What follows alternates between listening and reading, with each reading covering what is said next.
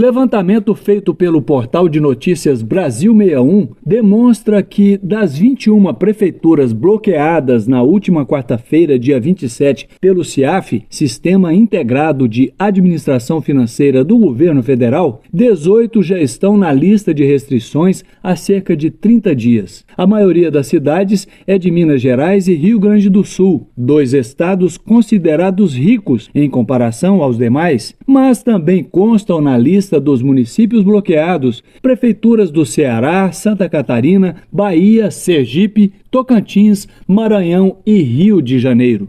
O CIAF é o órgão do governo que centraliza todas as informações referentes a execuções orçamentárias, patrimoniais e financeiras da União Federal. Quando um município é incluído no sistema, a prefeitura fica impedida de receber qualquer ajuda financeira. Inclusive, não pode acessar o dinheiro repassado de 10 em 10 dias através do FPM, Fundo de Participação dos Municípios. Segundo a CNM, Confederação Nacional de Municípios, 60% das prefeituras do Brasil dependem do FPM para sobreviver. De acordo com a CNM, os principais motivos para uma prefeitura entrar na lista do CIAF são ausência de pagamento da contribuição ao PASEP, Programa de Formação do Patrimônio do Servidor Público, dívidas com o INSS, Instituto Nacional do Seguro Social, débitos com a inscrição da dívida ativa pela PGFN, Procuradoria Geral da Fazenda Nacional, e falta de prestação de contas no CIOPS,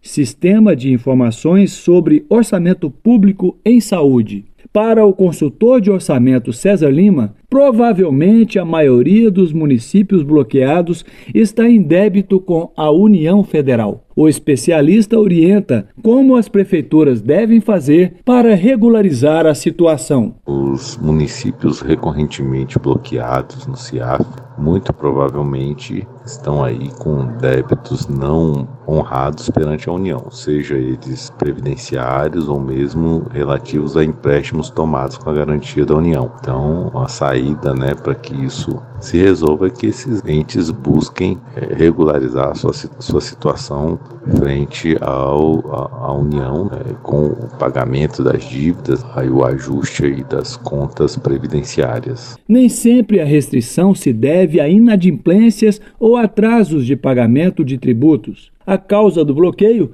também pode acontecer por questões burocráticas, como o não fornecimento de algum tipo de documento. Os recursos continuarão disponíveis ao município independentemente do motivo, porém, permanecerão congelados até que as pendências sejam regularizadas. É o que explica o secretário de Fazenda da Prefeitura de Carlos Barbosa, no Rio Grande do Sul, José Carlos Breda. Segundo ele, o nome da prefeitura foi inserido no CIAF por um erro de preenchimento contábil, mas que ainda nesta semana o problema estará resolvido. Carlos Barbosa, nesse momento, está na bloqueio tudo por uh, problema de lançamento contábil no ano passado ainda. Não é por problema de falta de numerário, de caixa. Inclusive, essa semana está sendo resolvido. Na verdade, foi feita uma declaração à Receita Federal num formulário que não deveria ter sido. Era, mudou a forma de lançar e nosso contador aqui lançou com o, o sistema antigo